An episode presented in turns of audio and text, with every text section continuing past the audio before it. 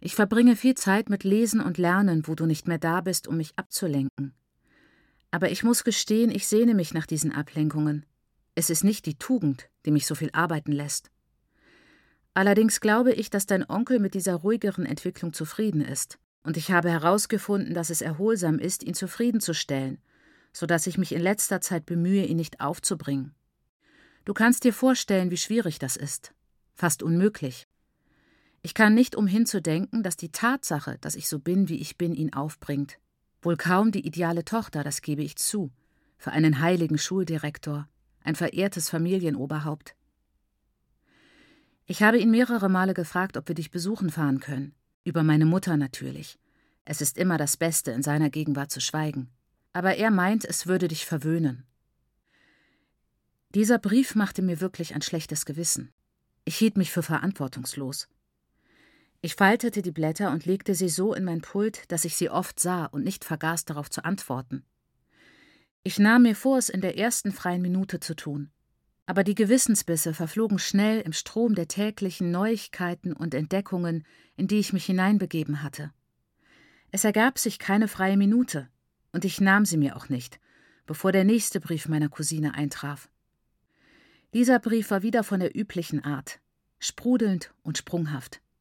Nerscha brachte mich auf den neuesten Stand der Missionsgerüchte und berichtete, sie habe mit einer neuen Diät begonnen, um meinen Körper zu disziplinieren und meinen Geist zu beschäftigen. Wenn du kommst, wirst du eine schlanke, sinnliche Njascha vorfinden. Das war einer der letzten Briefe, die ich erhielt. Während der zweiten Hälfte des Trimesters kamen ihre Briefe unregelmäßiger, und schließlich erhielt ich überhaupt keine mehr. Wiederum muss ich gestehen, dass es mir kaum auffiel. Die 13 Wochen Schulzeit verflogen so schnell, dass ich mich noch fragte, wann sie wieder schreiben würde, als Baba Mukuru mich abholte. Geistesabwesend und angespannt kam er allein und teilte mir mit, Nyasha sitze über ihren Büchern. Es gab auf der Heimfahrt keinerlei Gespräch, keine Fragen meines Onkels nach dem Unterricht, den Schlafräumen, meinen Freundinnen oder dem Essen. Und als ich mich nach Maiguru und der Mission erkundigte, brummte er so abwesend etwas, dass ich es aufgab. Ich war enttäuscht, denn Jaschas Briefe hatten mich glauben lassen, seine Grundstimmung habe sich gebessert. Aber ich kam über Enttäuschungen rasch hinweg. Wenn nicht Baba Mukuru, so würde Nyasha ein aufmerksames Ohr für meinen Sturzbach von Nachrichten über das Leben in der Klosterschule haben, den ich nur mühsam zurückhielt. Nyasha war wirklich gärtenschlank. Sie kam herausgelaufen, um mich zu umarmen, kaum dass ich aus dem Auto ausgestiegen war. Tatsächlich war sie zu schlank. Für meine Begriffe war sie eindeutig dürr geworden. Aber ich wusste, sie mochte Knochen lieber als Speck und sagte nichts. Ich blieb während dieser Ferien nur kurz auf der Mission. Baba Mukuru fuhr mich am nächsten Tag nach Hause. Auch auf der Rückreise zur Schule kam ich nicht an der Mission vorbei, so dass ich meine Cousine erst in den Augustferien wiedersah. Drei Monate waren vergangen. In diesen drei Monaten war sie zu einem Skelett geworden.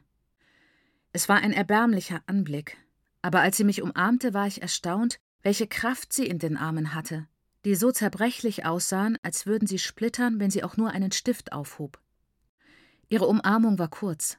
Dann sagte sie, sie hoffe, mein zweites Trimester sei so interessant wie das erste verlaufen und verschwand mit einem Koffer im Haus, während ich das restliche Gepäck auslud und ihr ins Schlafzimmer folgte. Sie war schon in ein Geschichtsbuch vertieft. Sie sagte nichts, als ich eintrat. Ein knappes Lächeln signalisierte mir, dass sie zu tun habe. Sie arbeitete bis zum Abendessen. Als Anna uns rief, legte sie ihre Bücher weg und ging zu Tisch. Sie setzte sich ganz ruhig hin, und dann begann ein grausig seltsames, finsteres Drama. Baba Mukuru lud eine große Portion auf den Teller seiner Tochter, stellte ihn vor sie hin und behielt sie ständig heimlich im Auge, während er nebenbei gelegentlich in seinem Essen pickte, um uns von seiner Gelassenheit zu überzeugen. Njascha blickte feindselig auf ihren Teller, warf flüchtige Blicke auf ihren Vater, leerte zwei Gläser Wasser, nahm dann die Gabel in die Hand und schaufelte sich das Essen in den Mund, ohne zu kauen und pausenlos. Nur manchmal nippte sie an einem dritten Glas Wasser. Maiguru aß ruhig und redete mir zu, noch ein Stück Fleisch, noch einen Löffel Gemüse zu nehmen und unterhielt sich wohlgelaunt mit mir über meinen Unterricht, meine Freundin und das Essen im Internat. Als Njaschas Teller leer war, entspannten sich beide merklich und die Atmosphäre wurde fast wieder normal. Njascha entschuldigte sich sofort. Ich dachte, sie sei ins Schlafzimmer gegangen, um zu lesen.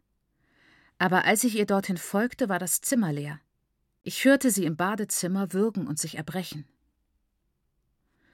Sie kehrte schweigend zu ihren Büchern zurück. Diesmal löste sie eine mathematische Aufgabe und arbeitete immer noch, als ich mich um elf Uhr zum Schlafen zur Seite drehte. In den frühen Morgenstunden stieß mich jemand wach. Es war Njascha. Kannst du mir nicht helfen? fragte sie zaghaft. Ich kann die Lösung nicht finden. Ich sollte es können, aber ich krieg immer wieder etwas Falsches heraus. Es war keine schwierige Aufgabe. Sie hatte einen Flüchtigkeitsfehler gemacht. Wie dumm von mir, sagte sie, als ich ihren Fehler gefunden hatte. Ich konzentriere mich nicht genug. Baba Mukuro wollte mich am nächsten Tag nach Hause fahren.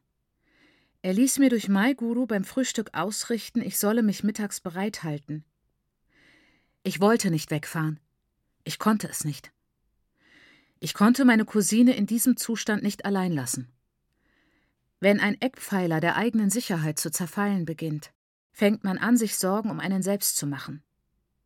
Schon aus diesem Grund, auch wenn ich noch andere, weniger egoistische Gründe hatte, musste ich bleiben. Also musste ich es meinem Onkel sagen. Ich musste ihm sagen, dass ich nicht fortgehen wollte. Ich war vielleicht eine vielversprechende junge Dame und wurde in einer Klosterschule erzogen. Aber was nützte das im Dorf oder auf der Mission? Ich war und würde Tambuzai bleiben, die Tochter. Baba Mukuru war noch immer die gottnächste menschliche Gestalt und würde es immer bleiben. So wusste ich zwar, dass ich mit ihm reden musste, doch nicht, wie ich das anstellen sollte.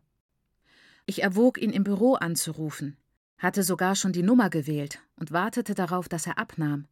Aber er war nicht da. Es läutete und läutete. Mit jedem Läuten wuchs meine Erleichterung. Ich würde doch nicht mit ihm sprechen müssen. Ich dachte daran, ihm stattdessen einen Brief zu schreiben, überlegte es mir aber anders und beschloss mir beim Mittagessen ein Herz zu fassen, meine Ohren dem töchterlichen Gewissen zu verschließen und ihm entgegenzutreten. Und während ich all diese Pläne schmiedete, wusste ich, dass es einfach nicht ging.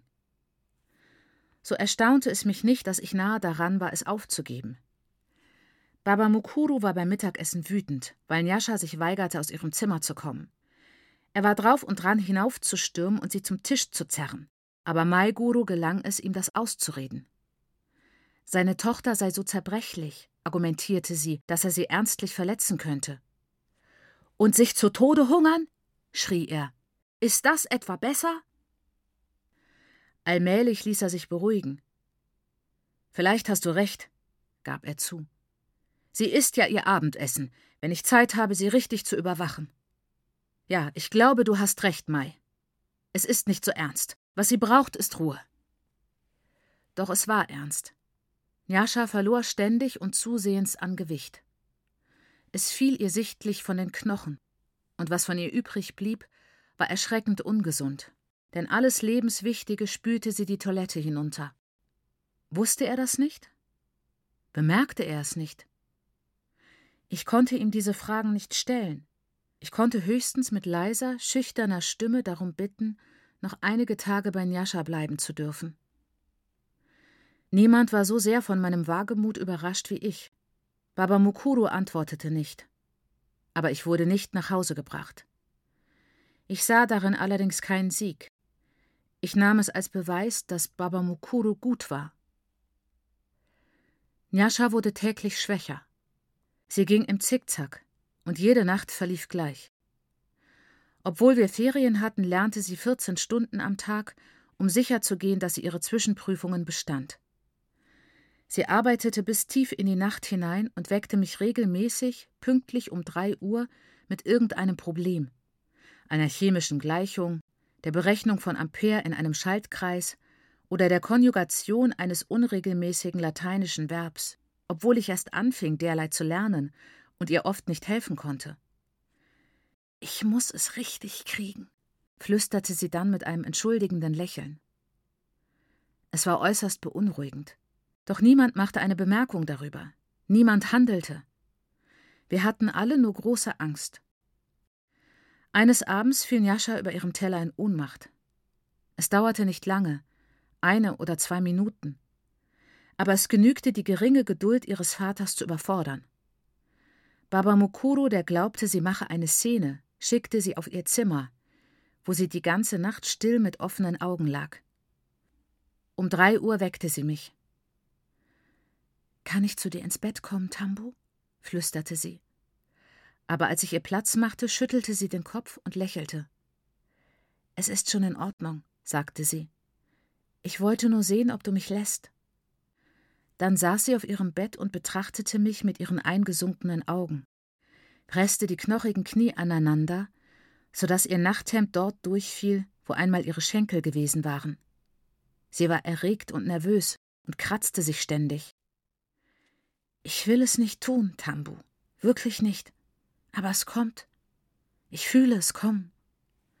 Ihre Augen weiteten sich. Sie haben es mir angetan, klagte sie an, immer noch flüsternd. Wirklich, Sie waren es. Und dann wurde sie streng. Es ist nicht Ihre Schuld. Sie haben es Ihnen auch angetan. Du weißt es, flüsterte sie. Ihnen beiden. Aber besonders ihm. Sie haben ihn all dem ausgesetzt. Aber es ist nicht seine Schuld. Er ist gut. Plötzlich sprach sie mit rhodesischem Akzent. Er ist ein guter Junge, ein verdammt guter Schwarzer. Das sagte sie furchtbar sarkastisch. Dann flüsterte sie wieder. Warum tun Sie es, Tambu? zischte sie bitter mit wutverzerrtem Gesicht. Warum tun Sie es mir und dir und ihm an? Siehst du, was Sie getan haben? Sie haben uns gestohlen. Lucia, Tekshur, uns alle. Sie haben dir dich gestohlen, ihn sich, einen jedem dem anderen. Wir kriechen. Lucia für einen Job, Jeremiah für Geld, Daddy vor ihnen. Wir kriechen vor ihm. Sie begann sich zu schütteln. Ihr Körper bebte vor Anspannung. Ich werde nicht kriechen. Oh nein, ich nicht. Ich bin kein braves Mädchen. Ich bin böse. Ich bin kein braves Mädchen. Ich berührte sie, um sie zu trösten. Doch das war der Auslöser. Ich werde nicht kriechen. Ich werde nicht sterben, tobte sie und kauerte wie eine Katze da, zum Sprung bereit. Der Lärm rief Baba Mukuro und Maiguru herbei. Sie konnten nichts tun, nur zusehen. Nyasha war außer sich vor Wut. Sie wütete, zerfetzte ihre Geschichtsbücher mit den Zähnen. Ihre Geschichte, verdammte Lügner, ihre verdammten Lügen. Zerbrach Spiegel, ihre Tontöpfe, alles, was sie in die Hände bekam, und stieß sich die Splitter heftig ins Fleisch. Zerrte die Wäsche vom Bett, riss ihre Kleider aus der Garderobe und trampelte darauf herum. Sie haben uns in die Falle gelockt. Sie haben uns in der Falle. Aber ich gehe nicht in die Falle. Ich bin kein braves Mädchen. Ich will ihn nicht in die Falle gehen. Dann, so plötzlich wie er gekommen war, verging der Wutanfall wieder. Ich hasse dich nicht, Daddy, sagte sie sanft. Sie wollen es. Aber ich werde dich nicht hassen. Sie legte sich auf ihr Bett. Ich bin sehr müde, sagte sie mit einer Stimme, die als ihre eigene zu erkennen war. Aber ich kann nicht schlafen. Mami, kannst du mich halten? Sie kuschelte sich in Maigurus Schoß und sah nicht älter als fünf aus. Schau, was sie uns angetan haben, sagte sie leise. Ich gehöre nicht zu ihnen und ich gehöre nicht zu euch. Sie schlief ein. Am nächsten Morgen war sie ruhig, aber sie versicherte mir, das sei eine Illusion, die Ruhe vor dem Sturm. Es gibt noch viel mehr, sagte sie. Ich habe versucht, es in mir zu halten. Aber es ist mächtig. Das sollte es auch sein. Es gibt ja fast ein Jahrhundert davon, fügte sie hinzu mit dem Schatten eines verschmitzten Grinsens. Aber ich habe Angst, sagte sie entschuldigend. Es bringt die Leute durcheinander. Also muss ich irgendwo hin, wo es sicher ist. Weißt du, was ich meine? An einen Ort, wo es den Leuten nichts ausmacht. Nyashas Kamikaze-Verhalten gab Baba Mukuru und Maiguru den Anstoß, endlich zu handeln.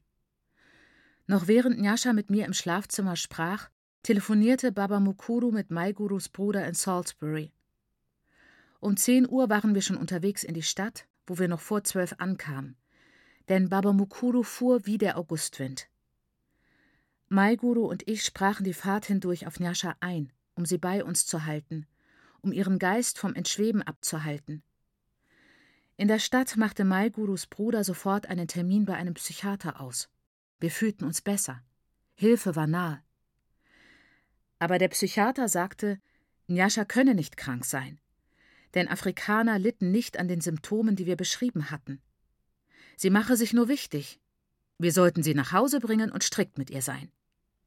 Das war kein sehr nützlicher Rat in Gegenwart meines Onkels, der sich dadurch sehr bestätigt sah und erwog sogleich nach Umtali zurückzufahren, ohne auf Nyasha zu hören, als sie darum bat, man möge sie zu einem afrikanischen Psychiater bringen.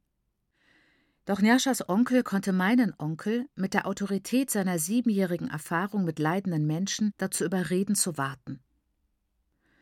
Es gab keine schwarzen Psychiater. Njascha wurde dazu überredet, einen weiteren Weißen aufzusuchen. Dieser Mann war menschlich. Sie brauche Ruhe, sagte er. Also wurde Njascha in eine Klinik gebracht, wo sie mehrere Wochen blieb. Allmählich verbesserte sich mit Hilfe täglicher Dosen von Medikamenten und der ständigen Zuwendung von Tanten, die in der Stadt lebten, der Zustand meiner Cousine. Aber erst nach meiner Abreise. Baba Mukuru, der eine Schule zu leiten hatte, musste dringend nach Umtali zurück. Und da für mich die Schule in drei Wochen wieder anfing, musste ich mit ihm fahren.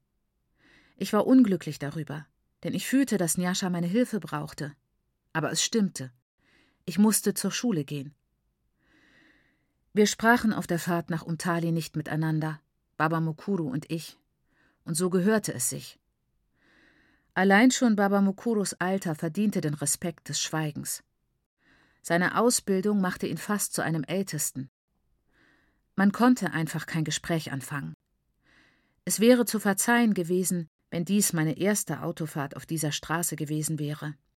Doch man eignet sich Welterfahrung schnell an. Die weiten, wiegenden Mais- und Tabakfelder zwischen Rusapi und Marandellas beeindruckten mich nicht mehr.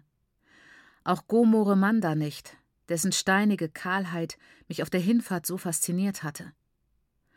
Es gab nichts, was mich hätte ablenken können. Obwohl wir um neun Uhr in der Frühe abgefahren waren, zwang ich mich zu schlafen. Mich hielt nichts wach außer Gedanken an Nyasha, und die blendete ich lieber aus. Wenn Jascha, die alles hatte, es nicht schaffen konnte, wie weit konnte dann ich es bringen? Ich ertrug es nicht, darüber nachzudenken, denn zu diesem Zeitpunkt waren wir nicht sicher, ob sie überleben würde. Ich wusste nur, dass der Arzt sich nicht festlegen wollte. Njaschas Heilung war noch in der Schwebe und folglich auch meine. Bei so quälenden Gedanken war ich nicht traurig darüber, dass Baba Mukuru mich sofort nach Hause aufs Land fuhr. Ich wollte nicht in der Mission bleiben, wo mich so vieles an Jascha erinnerte, wo sie noch war. Es war schwer zu akzeptieren, dass diese Sache geschehen war, zumal da ich keine Erklärung dafür hatte. Wenn man mich darüber befragt hätte, bevor es anfing, hätte ich es für unmöglich gehalten. Ich hätte gesagt, es sei unmöglich, dass Menschen, die alles haben, so intensiv leiden. Ich hatte vielleicht keine Erklärung dafür, aber meine Mutter. Sie äußerte sich ganz eindeutig. Es ist das Englischsein, sagte sie. Es wird sie noch alle töten, wenn sie nicht aufpassen. Sie schnaubte verächtlich. Schau sie dir an. Dieser kleine Chido spricht kaum ein Wort seiner eigenen Muttersprache. Und du wirst sehen. Bei seinen Kindern wird es noch schlimmer. Läuft mit dieser Weißen herum, nicht wahr? Der Tochter des Missionars. Seine Kinder werden eine Schande für uns sein. Du wirst es sehen. Und er selbst. Wenn man ihn anschaut, scheint er in Ordnung zu sein. Aber man weiß nie, was für einen Preis er bezahlt. Zu Njascha wollte sie nicht viel sagen. Über die reden wir überhaupt nicht. Sie spricht für sich selbst. Bei beiden ist es ihr Englisch sein. Es ist ein Wunder, dass es nicht auch die Eltern befallen hat. So wetterte sie eine Weile fort und erklärte, man könne es von den Ahnen nicht erwarten, dass sie so viel Englischsein verkrafteten. Sie erwähnte Namo nicht, aber ich begann ihrem Gedankengang zu folgen. Ich wusste, sie dachte an ihn und hielt auch mich für ein Opfer. Das Problem ist das Englischsein. Also sei bloß vorsichtig.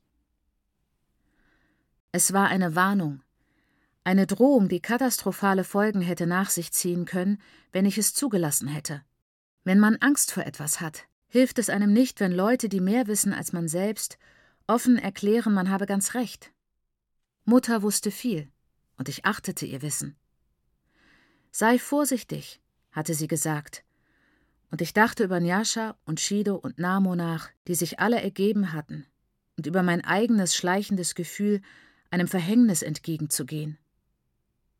War ich vorsichtig genug? Ich war mir nicht sicher. Ich hatte den leisen Verdacht, einen gerade erst aufkeimenden Verdacht, dass ich zu bereitwillig von zu Hause fortgegangen und das Englischsein der Mission akzeptiert hatte. Und danach das noch stärkere Englischsein der Klosterschule. Dieser Verdacht beschäftigte mich einige Tage, in denen er sich in schlechtes Gewissen verwandelte und dann plagten mich in zwei aufeinanderfolgenden Nächten Albträume über Namo und Shido und Nyasha. Das dürfte zeigen, wie sehr mich die Worte meiner Mutter verstört hatten. Seit ich auf die Mission gegangen war, hatte ich keine Albträume mehr gehabt. Aber die Schulzeit rückte näher und ich freute mich darauf, ins Internat zurückzukehren. Die Bücher, die Spiele, die Filme, die Diskussionen, all dies waren Dinge, die ich mir wünschte. Ich sagte mir, ich sei weitaus vernünftiger als Njascha, weil ich wusste, was möglich war und was nicht. Also verbannte ich meinen Verdacht in tiefe Schichten des Unterbewussten und kehrte glücklich in die Klosterschule zum Heiligen Herzen zurück. Ich war damals jung und konnte leicht verdrängen, aber Samen keimen dennoch. Obwohl ich es damals nicht bewusst wahrnahm, konnte ich das Young Ladies College der Nonnen und alles, was es repräsentierte, nicht mehr als die an meinem Horizont aufgehende Sonne betrachten. Leise, unauffällig und sehr sprunghaft festigte sich mein Denken. Ich begann Dinge in Frage zu stellen und widersetzte mich der Gehirnwäsche, bis ich so weit war, diese Geschichte niederzuschreiben. Es war ein langer und schmerzhafter Prozess für mich, dieser Prozess der Erweiterung. Ein Prozess, der sich in ereignisreichen Stufen über viele Jahre erstreckte, und der einen weiteren Band füllen würde. Aber die Geschichte, die ich hier erzählt habe, ist meine eigene Geschichte. Die Geschichte von vier Frauen, die ich geliebt habe. Und die Geschichte unserer Männer. Es ist die Geschichte davon, wie alles begann.